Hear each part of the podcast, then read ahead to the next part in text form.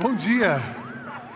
Eu acho que todo mundo se vê um pouco nessas fotos aqui. A gente lembra de uma foto de família e eu quero uh, começar com vocês essa nova série. Mas antes disso, eu quero mais uma vez dar boas-vindas a vocês. Como é gostoso ver esse auditório lotado. Olha para trás um pouquinho. Olha para trás. Glória a Deus. Glória a Deus. Essa é a nossa segunda celebração. E é lindo ver esse auditório lotado, mas é lindo ver também muita gente conectada pela internet.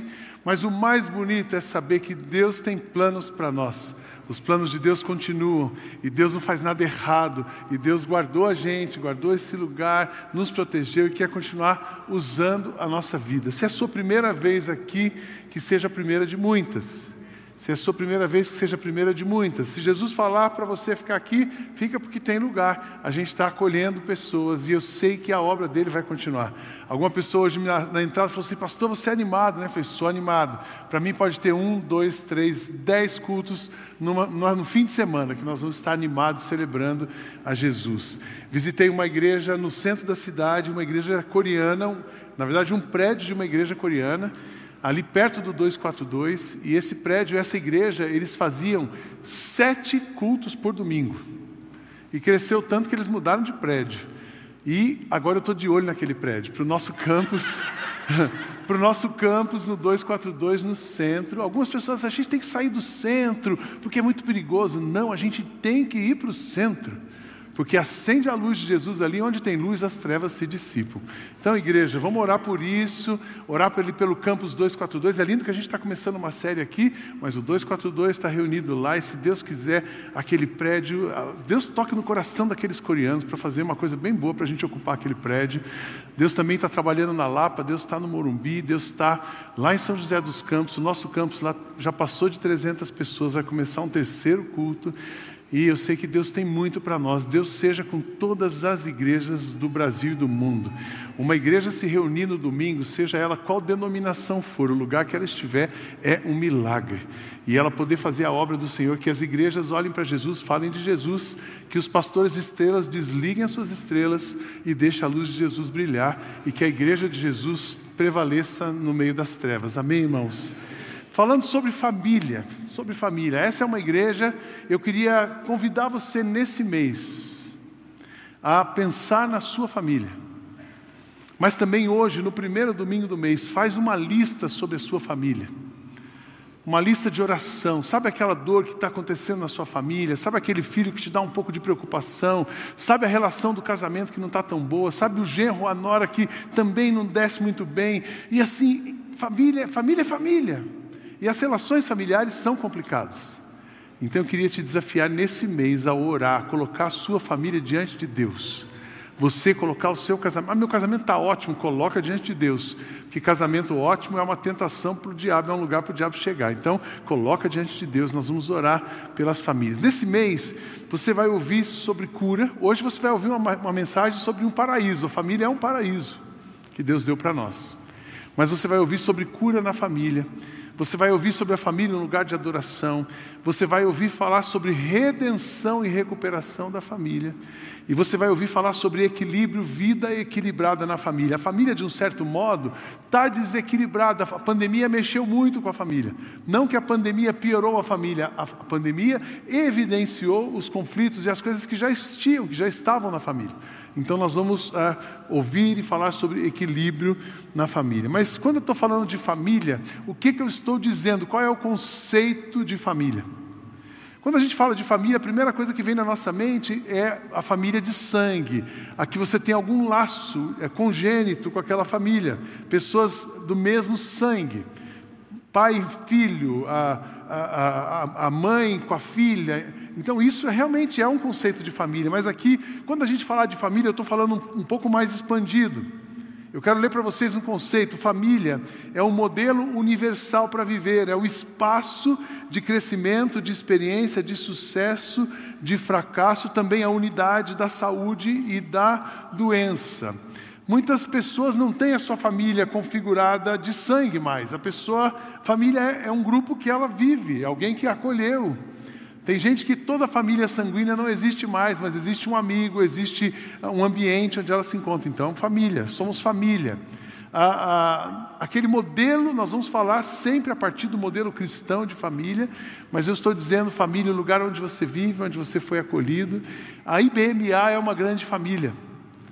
Talvez você fale assim, puxa, mas eu não tenho mais família, eu estou aqui, agora o mês é de família, essa série não é para mim, é para você sim, porque somos uma grande família, sinta-se acolhido nessa família chamada IBMA. Mas nós vamos falar também da família original nesse mês, vamos passar pela família original, aquela família que você nasceu, aquela família que tra trabalhou para que você fosse hoje quem você é. Muito do que você é, muito do que você pensa, ou não pensa, ou reage contra, tem a ver com a sua família original. É, eu e a Kátia, nós temos a família original de cada um. A minha família, sempre conto aqui, meu pai, 19 irmãos, a, a minha mãe, 13 irmãos. Vocês imaginavam como era a festinha de Natal da minha família.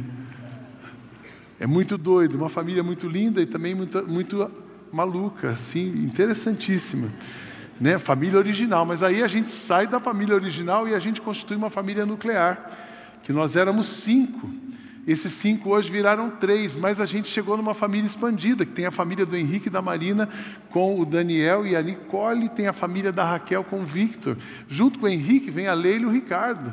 Junto com a Raquel e o Victor vem a Jaque e o Celso. Então, tem uma família original que nós começamos, que da onde viemos, tem a família nuclear, hoje é a Kátia, a Ana e eu, e o Tiago tentando chegar perto, né? A gente vai ali lutando com unhas e dentes mas depois acaba entregando, não tem jeito, vira amigo, né? Se não pode vencê-los, junte-se a eles.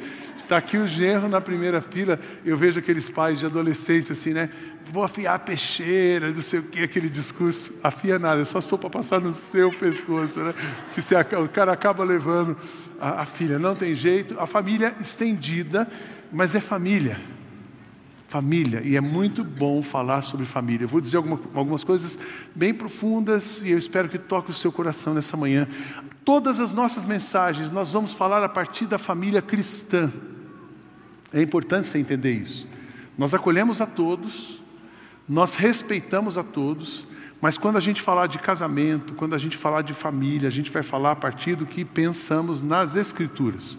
Não somos homofóbicos, não somos discriminadores, não somos nada que seja contrário ao amor, mas nós somos fiéis àquilo que cremos e aprendemos na palavra de Deus. Então, você, todas as mensagens, você vai ser encorajado a pensar na família a partir do pensamento cristão, a partir do pensamento que está descrito nas Escrituras. E eu quero começar então, lendo o livro de Gênesis, capítulo 2, os versos 18 a 25, 24.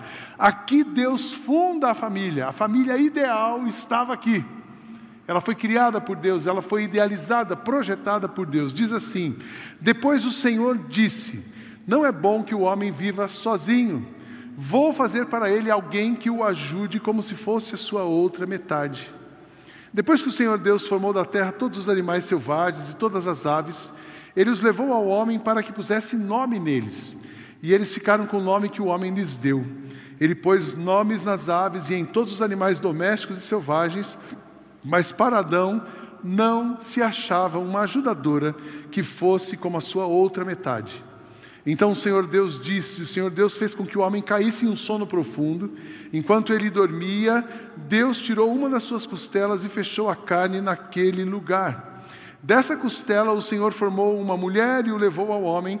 Então o homem disse: Agora sim, esta é carne da minha carne e osso, e osso dos meus ossos. Ela será chamada de mulher, porque Deus a tirou do homem. É por isso, aqui uma definição de casamento, é por isso que o homem deixa pai e a sua mãe para se unir com as suas mulheres e os dois se tornam uma só pessoa. Aqui estava a família idealizada por Deus. Deus criou homem, mulher, criou, eles estavam no paraíso, estava tudo funcionando, a relação estava perfeita. Percebam aqui que não tem esse negócio de quem manda em quem, não tem esse negócio de machismo e feminismo, tinha o masculino e o feminino, e ambos se relacionando em harmonia. E aqui nasce a família ideal, e é tão interessante que a família ideal cai num buraco a partir do verso do capítulo 3, e no capítulo 4 a gente começa a ver as mazelas que as famílias começaram a viver por causa do pecado. Então, assim, eu não sei como está a sua família hoje, se ela está muito bem ou se ela está mal, mas eu quero dizer para você o seguinte: não existe uma família perfeita, mas existe uma família que funciona. Família que funciona é quando o amor de Deus passa por ali, é quando o amor de Deus flui naquela família. Todas as famílias vão ter as suas mazelas, e eu acho muito interessante que a Bíblia não esconde não esconde as mazelas da Bíblia. No capítulo 4, a gente teve a primeira confusão: um irmão matando um outro irmão. Que tristeza, que tragédia. E depois a gente segue, no final do mês a gente vai ter um panorama das famílias da Bíblia e aprendendo com elas, mas a gente tem relações complexas nas famílias da Bíblia. Mas hoje, hoje as famílias estão sob ataque. Existe um movimento de desconstrução da família que, nos últimos 60 anos, a sociedade moderna vem desconstruindo a família. E é muito interessante que parece uma desconstrução da família. Mas quando você desconstrói a família, você desconstrói a sociedade organizada, e você desconstrói a igreja, e você desconstrói a fé. Então, igrejas fortes, famílias, famílias fortes, igreja forte, sociedade, sociedade forte, mas famílias fracas, igrejas fracas, sociedades fracas. Então, existe uma desconstrução da família. A família está recebendo tanto sinal confuso. As nossas crianças, adolescentes e jovens, desde as crianças pequenas, têm um desenho maléfico, preste atenção, numa tal de Peppa Pig. Ela desconstrói a figura masculina da casa. Ela é autonomia, ela manda em todo mundo, ela manda, ela desconstrói a mãe, ela desconstrói o pai e ela manda em todo mundo e ela é super poderosa. Eu não estou ganhando nenhuma propaganda, tomara que o canal não me cancele por isso, mas se cancelar, eu estou pronto para um debate com um canal que representa esse, essa figura porque os desenhos estão desconstruindo, bombardeando a mente das crianças, mas também os seriados, quanta coisa no Netflix que a gente assiste, quanta coisa no Discovery Plus, e assim a sociedade vem recebendo esses sinais confusos, a confusão na mente dos adolescentes e pré-adolescentes, sem contar a juventude que já já está se consolidando. Sinais confusos. A gente vive numa época de relacionamentos superficiais. Falo sempre dos relacionamentos superficiais. WhatsApp, a, a pessoa está terminando casamento por WhatsApp. E ao mesmo tempo que as relações são, são debatidas no WhatsApp. Eu sempre falo para a minha equipe aqui, a nossa equipe, não debata com ninguém em WhatsApp. A gente só discute uma relação olhando no olho da outra pessoa, não por WhatsApp. Você não trata controvérsia por WhatsApp, mas as mídias tornam a coisa muito superficial. Existe a vida real e existe a vida do Instagram e do Facebook, e, e nós vivemos com isso, não tem como. A Kátia, ontem a gente estava conversando um pouco sobre isso. Ela disse: Sidney, eu nunca vi você trabalhar tanto como agora. Eu falei: ah, Kátia, eu sempre trabalhei, só que agora, além do trabalho, tem uma coisa chamada Instagram, Facebook, WhatsApp. Esse negócio não para. E a gente que tem uma responsabilidade comunitária, você vai explicando, são conceitos que você comunica, muita comunicação, muita resposta. A conversa que está no WhatsApp, ela é real, embora o meio seja virtual e as relações tendem a ficar superficiais. Ah, mas Sidney, foi a pandemia. Eu quero dizer o seguinte para você: a pandemia não piorou as coisas, a pandemia evidenciou o que já estava ruim. Eu aprendi isso com o doutor Eliseu, numa das palestras que ele deu aqui. A nossa vida é composta por aquilo que é o nosso DNA, está dentro da gente, é na nossa formação. Depois a gente tem aquilo que é a nossa história, e depois a gente tem aquilo que é o dia a dia, o DNA, a história de vida e o dia a dia.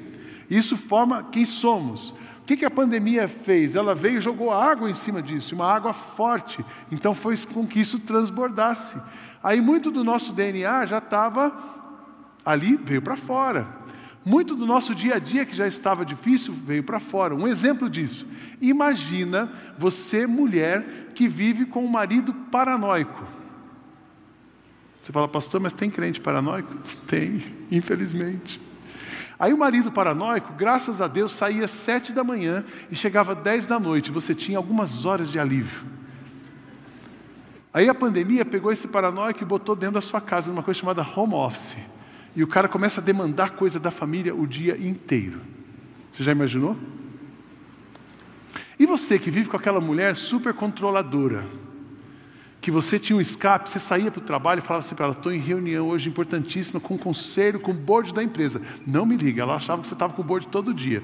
Mas daí você não tem mais o board, você, ela passa e vê você no home office. Aí você põe um negócio assim, ela vai na sua frente, ela aprendeu a fazer sinais. E ela fala com você em libras.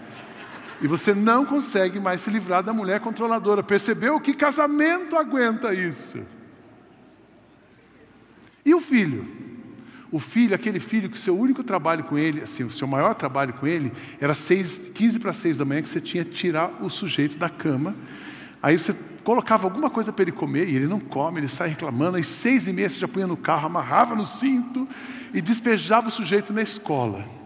Aí o sujeito da escola, para você ter paciência, aí você já estava ou trabalhando, porque muita mãe trabalhando, ou a mãe já colocava a calça de leg e ia para academia, porque tem a mãe de leg, tem a mãe de, de jet lag, tem a mãe de dois lados.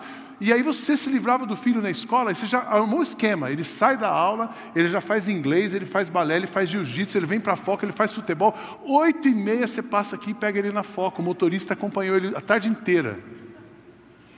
E aí essa criança tem que ficar do seu lado e tem que fazer aula online. Você já imaginou que crise? A família está sob ataque. Pandemia evidenciou aquilo que já acontecia. E a gente tem uma falta de identidade. Isso mexe com a identidade dos filhos, isso mexe com a identidade, mexe com sentimentos, mexe com reações. E na verdade, eu falei sobre isso no domingo passado, quero reforçar aqui um pouco mais hoje. Nos últimos 60 anos, a sociedade moderna vem desconstruindo a família cristã. O casamento cristão vem sendo brutalmente ofendido e desconstruído. E de novo eu repito, eu não sou homofóbico, eu não sou contra, eu não sou contra, eu sou, eu respeito as pessoas, eu tenho compaixão pela humanidade, eu abraço todo mundo e essa igreja também, mas nós temos uma posição. Tem três pilares de um casamento cristão. O primeiro deles é a indissolubilidade. O casamento cristão é indissolúvel. Eles se unirão, o que Deus uniu jamais separe o homem. O segundo pilar do casamento cristão é a heterossexualidade, o casamento heterossexual. Deixará o homem pai e mãe e se unirá à sua mulher. É o segundo pilar. E o terceiro pilar de um casamento cristão, marido de uma só mulher. A sociedade moderna desconstruiu primeiro fazendo uma, uma, uma apologética do divórcio. O divórcio tornou-se comum. Comum. Quando eu era criança, alguém se divorciar era um escândalo. Não se falava nem de divórcio, falava do desquite. Fulano desquitou. Era a vergonha da família. Hoje, divorciar, você não está feliz, vai no cartório em 15 minutos, atualiza sua certidão online, leva no cartório, assinou 15 minutos, você está livre do traste do enrosco que você se meteu ficou, divórcio ficou comum. Segundo, e aí os nossos filhos, a questão do casamento heterossexual. O casamento pode ser como quiser. Aí entra a questão da homoafetividade. A gente viu isso em filmes, a gente vê em televisão, a gente vê o bombardeamento. E agora vem o terceiro pilar, o casamento, a monogamia, monogamia está sendo combatida com uma coisa chamada poliamor, ou casamento aberto. Eu não estou dando ideia para ninguém, eu estou combatendo isso, presta atenção, hein? Você está casado com uma pessoa, mas você pode transitar para cá e se relacionar com quem você quiser e ela também, esse casamento é aberto. Na monogamia, aquele termo, sabe, fulano pulou a cerca, não tem cerca para pular. Está tudo livre. Aí você fala, não, Ciro, mas isso é um absurdo, isso é um absurdo, mas tem uma cozinheira famosa no Brasil que tem programa em televisão, e ela é, é uma das estrelas que promove isso, ela falando do casamento dela que é aberto. Aquele ator que deu os tapas lá e a confusão no Oscar, ele também diz que ele tem um casamento aberto. Ah, a Vila Madalena, como eu citei no domingo passado, cada dois casamentos na Vila Madalena, Zona Boêmia de São Paulo, dois casamentos, um é aberto. Israel, que é considerada a sociedade mais moderna, culturalmente mais moderna, estão à frente de tanta coisa no mundo, cada dois casamentos, dois é aberto. Mas a igreja precisa prestar atenção nisso. E nós temos uma voz, nós temos um princípio, nós temos um conhecimento. E qual é a voz que nós, como igreja, vamos levantar? Qual é a voz que nós vamos acreditar? O que nós queremos, como nós queremos viver? Mas estamos sob ataque, mas não tem nenhum ataque mais forte do que o poder do nosso Deus sobre as nossas vidas. Amém, irmãos? Aí você fala assim, pô, Sidney, mas eu vim aqui hoje, estou ficando constrangido, porque eu estou no quarto casamento. Eu não quero constranger você, constranger você e nem colocar uma culpa sobre você. Todo casamento para mim é uma abundância de pecado. Pecado é parar de amar. Então eu vou parando de amar, vou parando de amar, vou parando de amar, até que uma hora que eu paro de vez, abundância de pecado. Depois da abundância de pecado, vem uma superabundância de graça de Deus. Então, segundo casamento é graça de Deus, quinto casamento é graça de Deus. Mas eu quero te ajudar a parar no quarto. Como eu falei domingo passado, para no quarto casamento, resolve seus problemas, ama de verdade a sua família e construa uma família sólida, cristã que vai até o fim, indissolúvel. O que passou, passou. Deus vai perdoar você. Deus vai refazer as relações. Você tem as consequências do pecado. Tudo isso é pecado. Mas daqui para frente a graça nos renova, nos restaura e faz de novo. Amém, irmãos? Então eu quero, eu quero provocar você a, a, procurar essa graça, depender dessa graça e deixar que a graça de Cristo invada sua família, seu coração, sua casa, refaça os seus pensamentos, suas relações e ajude você a viver uma família em paz. Existe um paraíso aqui na terra e esse paraíso chama-se família. Por que um paraíso? Porque a família é um lugar para você viver em amor. Tenho certeza que ninguém, quando você, quando se casou, você só pensou coisa boa para sua família. É gostoso ver alguns casais aqui que a gente foi fazendo casamento. A Glásio e o Prim, a Marina e o Henrique. Eram jovenzinhos, vocês fizeram curso de noivos lá em casa. Já ouviram isso há uns 10 anos atrás. Depois casamento de um, casamento do outro, acho que foi quase o mesmo ano, né? Fevereiro e julho.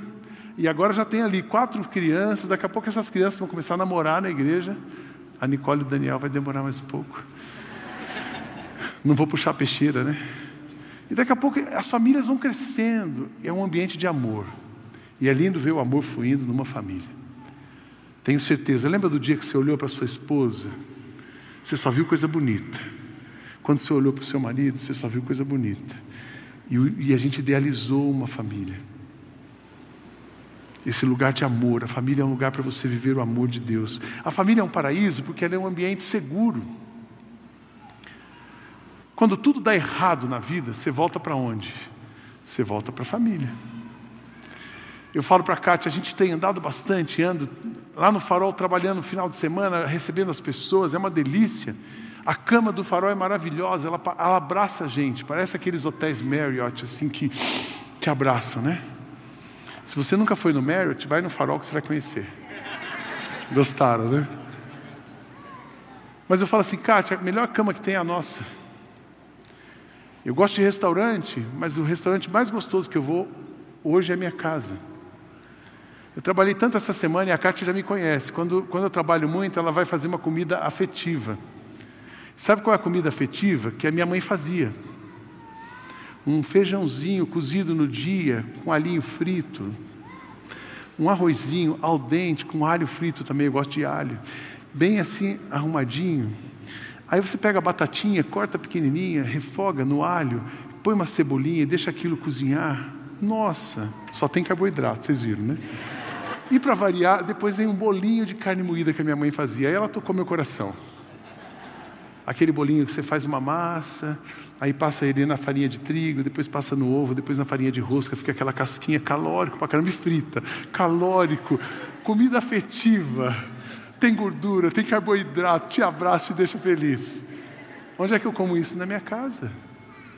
Esse negócio de comer alface, tomate, couve-flor, não tem jeito. Lasanha de berinjela, que coisa sem graça.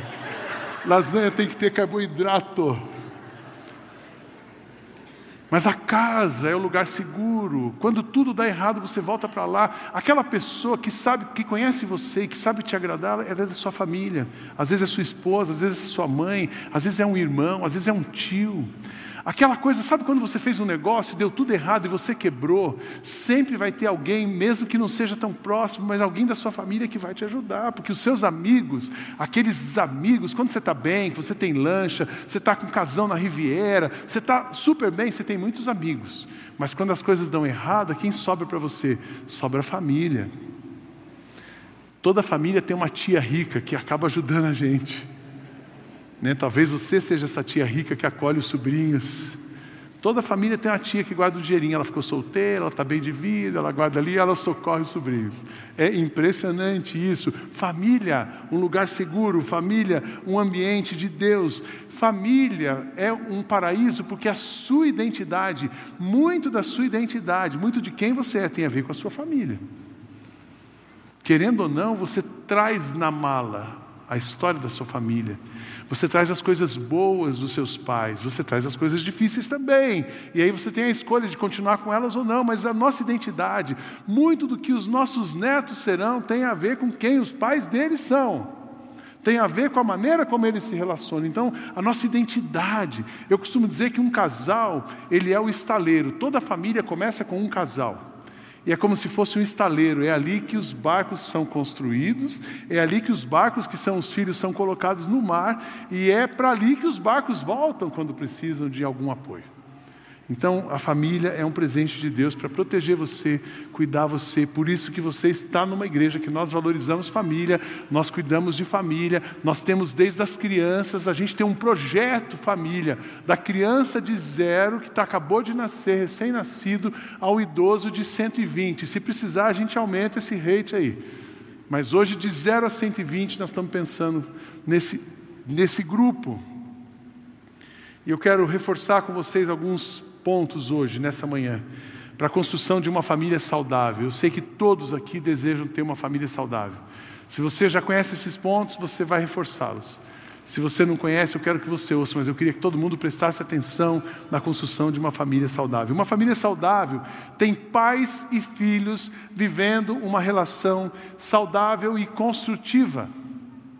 Quem falou sobre isso? O apóstolo Paulo, quando escreveu aos Efésios, ele fala de como funcionam as relações. Esse casamento cristão, essa família cristã, ela tem um jeito de funcionar, desenhado pelo próprio Senhor, que está aqui em Efésios. Diz assim: Mulheres, sujeitem-se aos seus maridos como ao Senhor, pois o marido é o cabeça da mulher, como também Cristo é o cabeça da igreja, que é o seu corpo, do qual ele é o Salvador.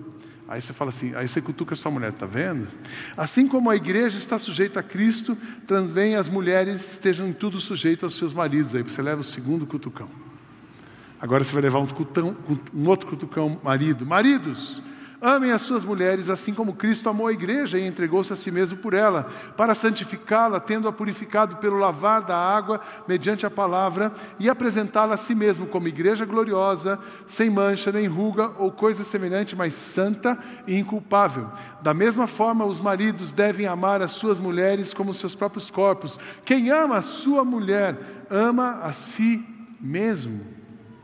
Além do mais, ninguém jamais odiou o próprio corpo, antes o alimenta e dele cuida, como também Cristo faz com a igreja, pois somos membros do seu corpo. Por essa razão, o homem deixará pai e mãe, ele fala de novo do modelo de casamento, ele deixará pai e mãe e se unirá à sua mulher, e os dois se tornarão uma só carne.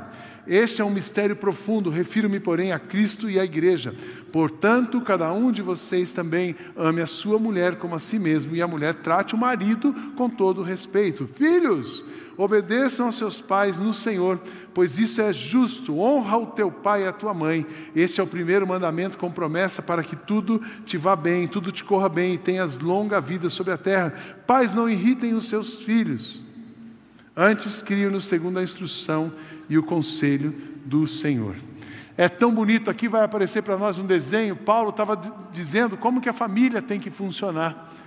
Então, homem, homens, vocês precisam amar as mulheres. Vocês amando as suas mulheres, naturalmente, as suas mulheres vão respeitar vocês. Essa dinâmica de amor e de respeito cria um, ambiente de estabilidade, de segurança, de, de inspiração. E os seus filhos que estão embaixo de vocês vão se desenvolver, eles vão viver as crises normais de um ser humano, mas eles vão ser estáveis. Tudo o que acontece aqui na relação de um casal afeta diretamente os seus filhos, tanto o positivo como o negativo. Então, Paulo está dizendo assim: olha, vivam o melhor que vocês puderem, e amando-se e respeitando. Olha que Paulo não fala aqui de quem manda em quem, ele não fala aqui de quem é melhor do que quem, de que, quem deve ser. Ele, não, ele diz assim: você, marido, ame a sua mulher ah, não, pastor, mas é, é, eu, eu amo se ela me amar primeiro. Isso eu quero dizer que é com Jesus. Você ama porque Jesus te amou primeiro. Não é com a sua esposa. Com a sua esposa é outro papo. Com a sua esposa, marido, você precisa amar a sua mulher como Cristo amou a igreja. Você precisa fazer tudo pela sua mulher. O que, que Cristo fez pela igreja? Morreu por ela. Ah, mas pastor, é que você não conhece minha mulher. Independente como ela seja, ninguém recebe além daquilo que pode suportar. E cuidado com o que você pede para Deus. Você orou pouco, agora aguenta. Estou brincando. Estou brincando para dizer para vocês o seguinte: você precisa amar, você tem uma responsabilidade diante de Deus de amar a sua esposa. O marido amando a esposa, naturalmente, eu nunca vi uma mulher amada, ela ficar raivosa, ela ficar desesperada. Eu vejo as mulheres desesperadas quando elas não são amadas. Maridos, amem as suas mulheres, criem essa dinâmica para que vocês estabilizem os seus filhos. O cara começou a tocar, eu estou no primeiro ponto ainda. Aguenta mais um pouquinho aí, Pedrão. Ame as suas mulheres. Sabe o que acontece? Tem marido que ele fala o seguinte: olha, eu, tô, eu amo, mas eu saio fora, eu fico aqui, ó. E você, mulher, ama.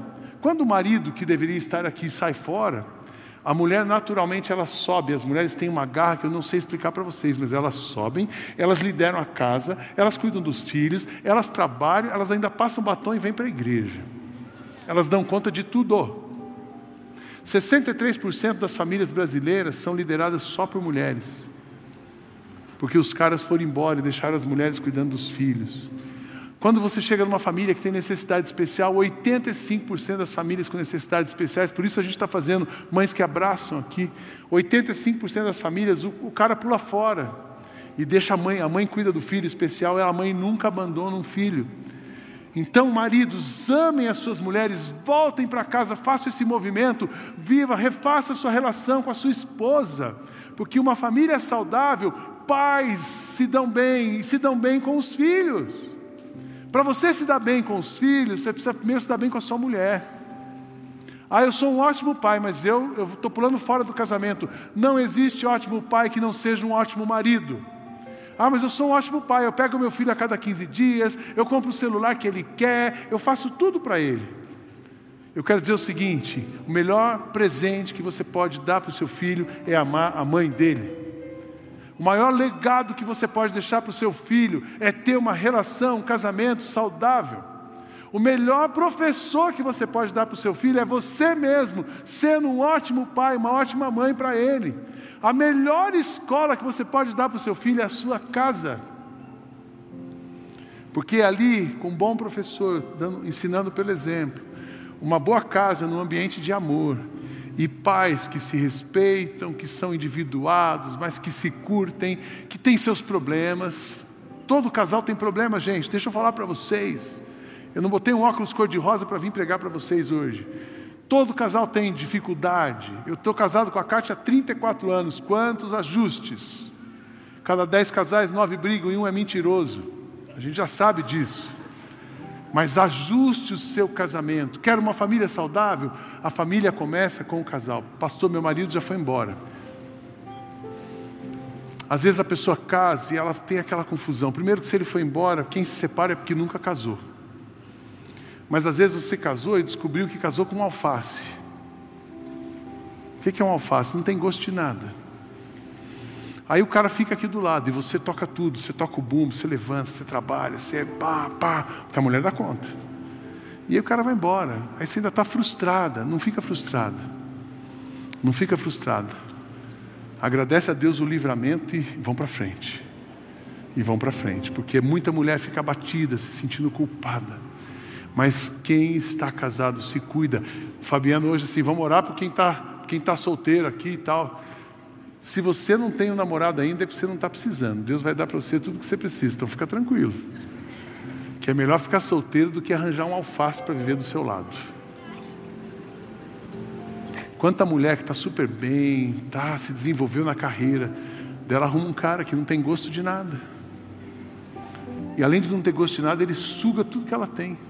Aí deixa a pessoa abatida, deprimida. Casamentos, casais, famílias, boas relações de pais, boas relações com o filho. Ah, eu estou com raiva do meu filho, eu não falo com meu filho mais. Fala com o seu filho. O seu filho precisa, um filho precisa ser abraçado com o pai. Um pai não pode se comportar como um adolescente, como um filho. Adolescente que fica com raivinha assim, não abraça, não fala mais. Essas coisas de cancelamento é coisa de adolescente. Um pai adulto não pode se comportar assim. Ele tem que vencer essa barreira do ressentimento, andar com seu filho, encarar o filho, abraçar o filho, mesmo sem vontade, abraça porque Deus trabalha e o amor volta. Perceberam relações de pais e filhos? Relações de marido e mulher. Aí começa uma família saudável. Segunda coisa de uma família saudável: uma família saudável tem hábitos que constroem ambientes saudáveis.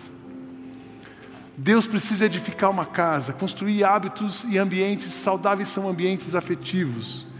Se o Senhor não edificar a casa, não adianta nada trabalhar para construí-la. Se o Senhor não proteger a cidade, não adianta nada os guardas ficarem vigiando. Não adianta trabalhar demais para ganhar o pão, levantando cedo e deitando tarde, pois é Deus quem dá o sustento aos que Ele ama. Mesmo quando estão dormindo, os filhos são um presente do Senhor e eles são uma verdadeira bênção. Os filhos que o homem tem na sua mocidade são como flechas nas mãos de um soldado. Feliz é o homem que tem muitas dessas flechas ambientes afetivos, ambientes de amor, pequenos gestos fazem ambientes afetivos. Uma comida afetiva, um abraço afetivo, uma palavra de encorajamento. Tem um quadro, quando eu mostro aqui famílias de sucesso. Eu falo que família de sucesso tem dois eixos: tem uma coisa chamada expectativa, e o outro ali, onde está a expectativa, de novo, é suporte. Se você quer que os seus filhos se desenvolvam, você tem que ter expectativa com esse filho, mas também ter suporte, dar suporte para ele. Um filho que tem alto suporte e alta expectativa, ele se desenvolve. Quando uma criança ela tem alta expectativa e um baixo suporte, ela se torna uma criança frustrada. Quando uma criança ela tem baixa expectativa e baixo suporte, é aqui que está o delinquente. Tem os delinquentes que a gente conhece, que ficam nos, no, nos, semáforos, que assaltam, mas tem os delinquentes andando, usando o celular de última geração e andando como se, se eles pudessem, se eles fossem os donos do mundo, porque os pais deram tudo, não estão nem aí com eles, os pais estão nas viagens, estão desfrutando, e os filhos são delinquentes, se tornam delinquentes, porque se sentem abandonados. Mas tem também altas expectativas. Quando você tem alto suporte e uma baixa expectativa, você tem aquela criança acomodada. Sabe aquela criança que você botou na melhor escola daqui, mas ela chega assim, mãe, tem muita tarefa. Daí você vai na escola brigar com a professora assim: por favor, prof, não dê tarefas para o meu filho. Ele está estressado. O filho está estressado e a mãe ficou doida. Porque você Botar o seu filho numa escola super boa, mas ai, ele não pode fazer tarefa, coitado do meu filho. Não é nem o extremo, nem o outro. Não é largar o seu filho na escola e, e não encontrá-lo durante o dia, nem encontrá-lo mais no dia, mas nem tampouco também super protegê-lo. Alto suporte, altas expectativas vão criar dinâmicas, trazem limites, trazem desafios e ajudam as pessoas a se desenvolver ambientes afetivos, ambientes afetivos. Eu me lembro ah, de uma história, eu sou de uma família, depois da minha família original, a minha mãe tinha aqui os cinco filhos. E meu pai, ele, ele, era, um, ele era um bom pai aos olhos dele, ele, ele trabalhava muito e colocou bastante dinheiro na família, mas ele saiu da família. E minha mãe cuidou de nós assim, de uma maneira muito bem cuidada. A minha mãe fez a gente estudar, a minha mãe vestia a gente bem, a minha mãe fez a gente ir para a igreja, a minha mãe ensinou a gente a orar, a minha mãe ensinou a gente a trabalhar. Foi uma benção a minha mãe na nossa vida, ela nos amou demais. Só que minha mãe faleceu cedo. 20 anos depois, o meu pai fica doente. O que aconteceu com esses cinco filhos que não tinham uma relação tão próxima com ele, mas esses cinco filhos se unem e se unem na direção do pai, para cuidar do pai. E meu pai, assim, puxa, ele, ele ficava meio constrangido, meio que pedindo até desculpas para a gente. Ele até não se sentia muito à vontade, porque, puxa, eu não, não, cuidei de vocês e agora vocês estão cuidando de mim. E um dia eu tive a oportunidade de dizer para meu pai: todo o amor que nós recebemos da minha mãe, você tá, a gente está devolvendo para você agora. Você vai ser bem cuidado, você vai ter dignidade, e você nos deu dignidade. Quando você injetava recurso na família, a sua intenção era boa. Minha mãe aproveitou esse recurso, juntou o recurso com amor e formou os filhos. E agora você vai ter a mesma dignidade que nós tivemos, você também vai ter.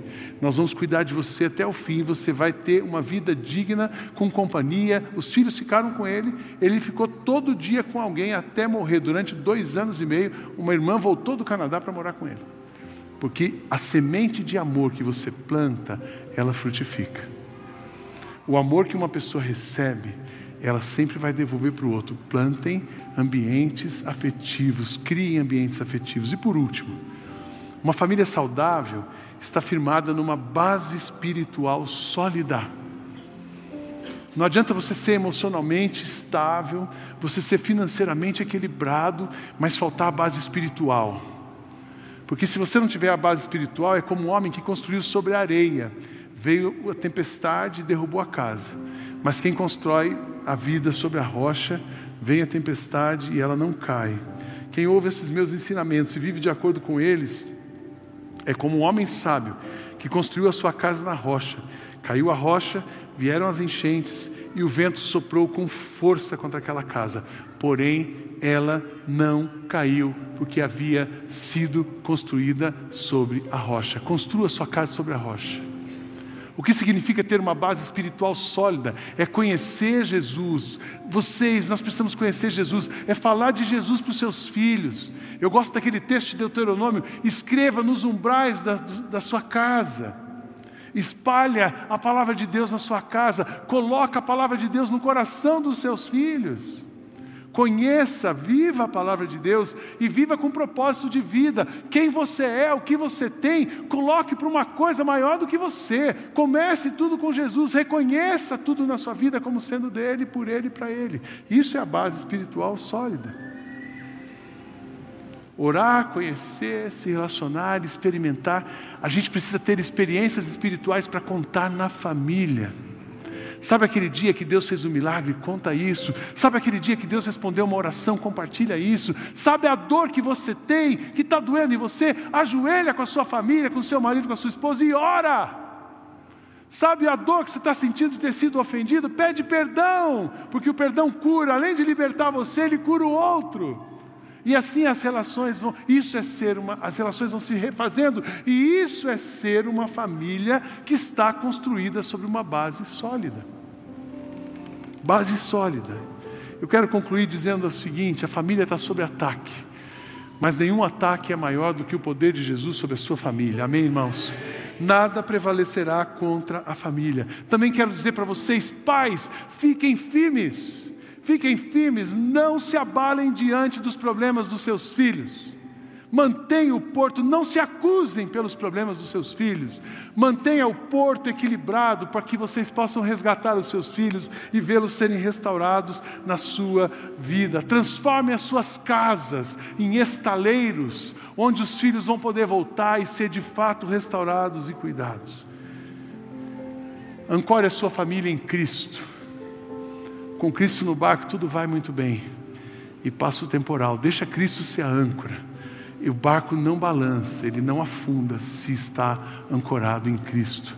E por último, eu quero dizer para você: eu tenho convicção, certeza, de que Deus quer que você viva em uma família feliz. Amém? Deus quer que você tenha uma família feliz. Ah, mas estou passando uma crise, pastor. Pede ajuda, sai do lugar, pede ajuda, a hora a gente tem gente para te apoiar. Mas acredite no plano de Deus para a família. O mundo está em mudança, muita coisa mudou, mas tudo que Deus escreveu, tudo que Deus falou, tudo que Ele planejou, continua intacto. E o plano de Deus para a sua vida continua intacto. Feche seus olhos, eu queria pedir para você orar, mas também quero convidar você quero orar pelas famílias.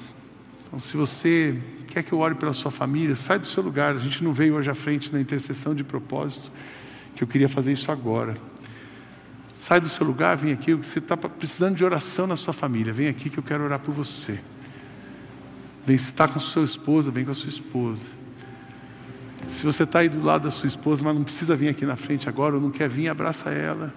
Eu quero orar por você. Pode ser que a sua família esteja numa crise conjugal, ou numa crise emocional, ou numa crise financeira. Eu não sei qual é o tamanho da crise, mas eu sei do poder de Deus sobre você. Talvez você está dolorido porque o filho foi. E é muito dolorido a gente ver um filho sofrer. Mas o poder de Deus, Deus vai com os nossos filhos. Mantém o porto, mantém o porto e resgata os barcos. Resgata os barcos para que eles possam serem restaurados na sua vida. Feche seus olhos, vamos orar. Coloque a sua família, seu casamento.